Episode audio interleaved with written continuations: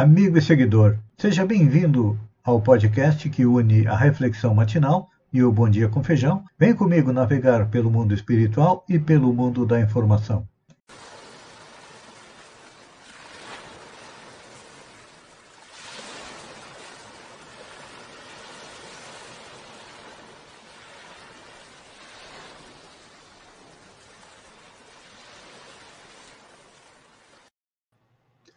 Olá, amigo e seguidor. Seja bem-vindo à nossa live diária da Reflexão Matinal, onde eu convido você para irmos juntos em direção ao nosso coração para lá, como jardineiros espirituais, elevar templos às nossas virtudes, porque são elas que nos alimentam nesta longa jornada em busca da felicidade. Como estamos a caminho, é claro, ainda temos vícios e defeitos, os quais precisamos arrancar do nosso coração. Tem alguns que são difíceis, então precisamos cavar masmorras bem fundas para enterrá-los.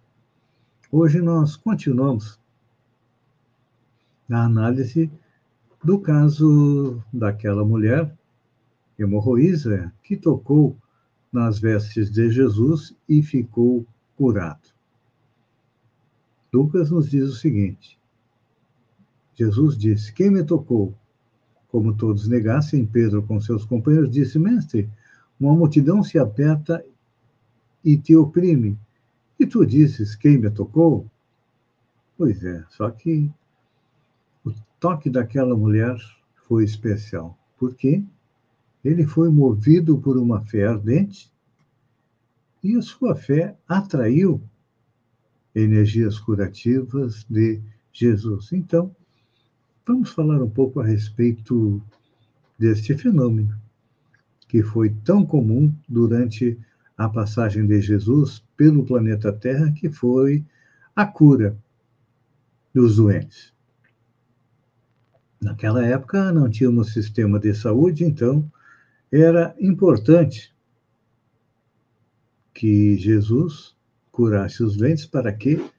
Para demonstrar é, não só o seu poder, mas a sua condição de espírito superior. Claro que Jesus, pela sua evolução, por ser um espírito puro, ele tinha um conhecimento muito superior ao nosso de hoje em dia e conseguia produzir curas. Curas que também foram importantes. No início da doutrina espírita, tivemos vários médiuns curadores, que no Brasil, principalmente os Arigó, que nos mostraram, ou melhor, nos confirmaram, é, o fenômeno da existência dos espíritos. Por quê? Claro que Allan Kardec, depois, no livro dos médiuns, explora, explora a mediunidade de cura, que é uma faculdade que o homem tem de curar ou aliviar as dores pela simples imposição das mãos ou pela prece, como define Allan Kardec no livro dos Bens. Mas os espíritos acrescentam: esta faculdade não é essencialmente mediúnica. Possuem-na todos os verdadeiros crentes, sejam médiums ou não. As mais das vezes, e apenas uma exaltação do poder magnético, fortalecido, se necessário, pelo concurso dos bons espíritos. Então, aqui nós percebemos. Hoje em dia, já se sabe que a matéria não é tão compacta como nós a imaginamos, que entre as moléculas, na composição da matéria, há um espaço infinitamente grande entre o centro e os elétrons. E hoje nós sabemos que metade do universo é composto de energia e a outra metade também pode ser transformada em energia de vários tipos, energia do calor, e temos energia magnética, ou magnetismo, que é a raiz de vários fenômenos, inclusive do fenômeno de cura. Por quê? Jesus é, retirava as energias necessárias diretamente de Deus, porque ele era um espírito puro. Nós, os médiums curadores, ou simplesmente os curadores, nós retiramos a energia do meio ambiente e também recebemos a energia dos espíritos. Só que, para que a cura se realize, claro que é imprescindível, é absolutamente necessário a fé, ou seja, acreditar que vai ficar curado. Só que até que nós chegamos a esse patamar, além da fé, é necessário também que a cura chegue até onde? Até o nosso espírito, porque todas as nossas doenças provêm da onde? Do nosso espírito. Foram desarranjos, atitudes incorretas, erros cometidos em encarnações anteriores que trazem sequelas é, nos dias de hoje. Um exemplo: alguém que foi que fez uso abusivo do álcool em encarnações anteriores. Muito provavelmente, nesta encarnação virá com problema no estômago, no fígado, e muitas vezes, ainda nesta encarnação, continua fazendo uso abusivo do álcool. E aí pedimos uma cura para Jesus. Só que a cura tem que começar dentro de nós a partir do momento em que nós começamos a retirar o álcool, vamos dizer assim, da nossa dieta diária. Outro problema, os maus pensamentos, os pensamentos negativos. Hoje nós sabemos que a mesma lei que vige no universo físico, que diz que semelhante atrai semelhante, nós podemos ver isso é, no ímã magnético, acontece também no mundo espiritual. Então, muitas vezes alguém que é extremamente negativo, só pensa mal, pensa coisas ruins, é claro que não vai, até poderá conseguir, mas terá muita dificuldade em adquirir uma cura se não mudar o seu padrão mental. Por isso que Jesus é, sempre dizia, após curar alguém, vai e não peques mais. Muitas vezes aquela pessoa ainda não tinha, aquilo já era congênito naquela encarnação, mas com certeza Jesus pedia que as pessoas que eram curadas mudassem o seu patamar, a sua instância mental, para um pensamento positivo, um pensamento de amor, e isso nós temos dificuldade de fazer. Por quê? Vivemos é, imerso em um mundo de influências, e a partir do momento em que nós é, chamamos para junto de nós os maus espíritos, espíritos negativos, espíritos doentios, é um trabalho extremamente grande nós conseguimos fazer esta mudança. Então, e uma coisa importante de lembrar é que hoje também não precisamos mais da energia dos fenômenos de cura, porque nós temos a medicina. Com todos os avanços que fez, claro que ainda não consegue curar todas as doenças, mas é importante a gente também compreender que até os médicos já estão percebendo que não adianta tratar uma dor de cabeça. É importante ir até os pensamentos e mudar o pensamento. Então, pouco a pouco, a humanidade vai evoluindo e vai se livrando das doenças antigas. É claro que novas surgem enquanto nós não chegamos até o mundo de regeneração. Esse é um processo. No momento em que nós fizermos a nossa reforma íntima, curarmos o nosso espírito, isso fatalmente vai acontecer também com o nosso corpo. Pense nisso amigo e seguidor. E enquanto eu agradeço a você por ter estado comigo durante esses minutos, fiquem com Deus e até amanhã, no amanhecer, com mais uma reflexão matinal. Um beijo no coração e até lá, então.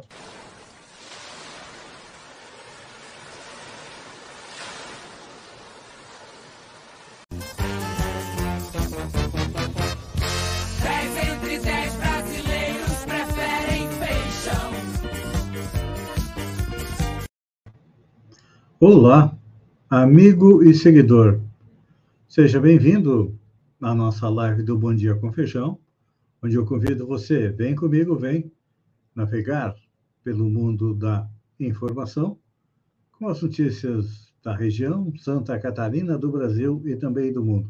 Começamos com a região. Mel de Balneário Gaivota, em Florianópolis. A 21ª Feira do Mel que acontece entre os dias 11 e 14 de maio no Largo da Alfândega, em Florianópolis, reúne 19 expositores de todo o estado catarinense e é um evento tradicional para a comercialização de mel e outros produtos apícolas. Neste ano, Balneário Gaivota está representada pela EPAGRE, pela Associação dos Apicultores de Balneário Gaivota, a AABG e pelo apiário Rainha da Flor, que levam seus produtos para comercialização no evento. Santa Catarina e as cervejarias. Em 2020, Santa Catarina alcançou o posto de estado com maior densidade de cervejarias por habitante, possuindo, possuindo um estabelecimento industrial para cada 41.400 habitantes, segundo dados do Ministério da Agricultura, Pecuária e Abastecimento. Nos últimos anos, o Estado vem registrando um aumento significativo no número de estabelecimentos industriais de cerveja e chopp, com um crescimento médio anual de 21%. Em 2010, eram 17, 2020 saltou para 120. Conforme os dados mais recentes, então, o Estado aumentou em mais de sete vezes seu número de indústrias do ramo. Além disso, praticamente duplicou o seu quadro de empregos formais, alcançando 1.498 funcionários em 2020. Último dado disponível para a série. Foto revela a gasolina a R$ 8,99 em Santa Catarina e bota mais fogo na guerra com a ANP. A polêmica sobre a gasolina mais cara do Brasil, em Tubarão, ganhou um novo capítulo. Em resposta, a coluna Agência Nacional de Petróleo informou que a pesquisa de preço é feita por registro fotográfico, ou seja, a imagem de um posto na cidade captada no dia 5 de maio anunciava um litro de gasolina a R$ 8,99. Portanto, tudo indica que o eventual equívoco no preço partiu do próprio fornecedor, que anunciou o valor no painel de preços, registrou a ANP. Estava lá e tem a foto mostrando, né? Agora, a gasolina baixou para R$ 6,99 em Tubarão. Hotel de Gramado é escolhido o segundo melhor do mundo em ranking feito por turistas. O Hotel de Gramado, na Serra do Rio Grande do Sul, foi escolhido o segundo melhor do mundo em 2022, de acordo com a votação feita anualmente por turistas no site TripAdvisor, especializado em viagens. O Hotel Colline de France, inaugurado em novembro de 2018, havia ficado no topo do ranking no ano passado e desta vez ficou atrás do Tulemar Bangalôs Vilas, localizado no litoral da Costa Rica. Com arquitetura e decoração inspiradas nas construções francesas do século XIX, o hotel brasileiro tem diárias que variam entre 900 e 4 mil reais e já recebeu, nas suas dependências, nomes como Glória Maria, Dira Paz, Eduardo Moscovski, Edson Celulari, Ana Hickman, Daniele Vintes e a dupla sertaneja César Menotti e Fabiano. Então, se está pensando em ir na Serra Gaúcha, não custa dar uma passadinha lá. Prepare o cobertor. Brasil terá semana de, fim, de frio intenso com neve, chuva congelante e temperatura atípica em maio. Os serviços de meteorologia afirmam que grande parte do Brasil vai enfrentar uma semana de frio atípico para o mês de maio, a partir da próxima segunda-feira, dia 16. De acordo com César Soares, meteorologista do Clima Tempo, os termômetros devem ficar abaixo de 10 graus em São Paulo e a previsão de neve e chuva congelante para os estados do sul e geada em outros trechos do país. Para quem está sentindo frio agora, eu digo que o frio nem começou. este pode ser o episódio de frio mais intenso deste ano. Nas redes, das redes sociais, o frio que se aproxima vem sendo divulgado como erupção polar histórica. O meteorologista do Clima Tempo afirma que o termo não existe na literatura da meteorologia e que, de fato, vai ocorrer tecnicamente o avanço de uma massa polar,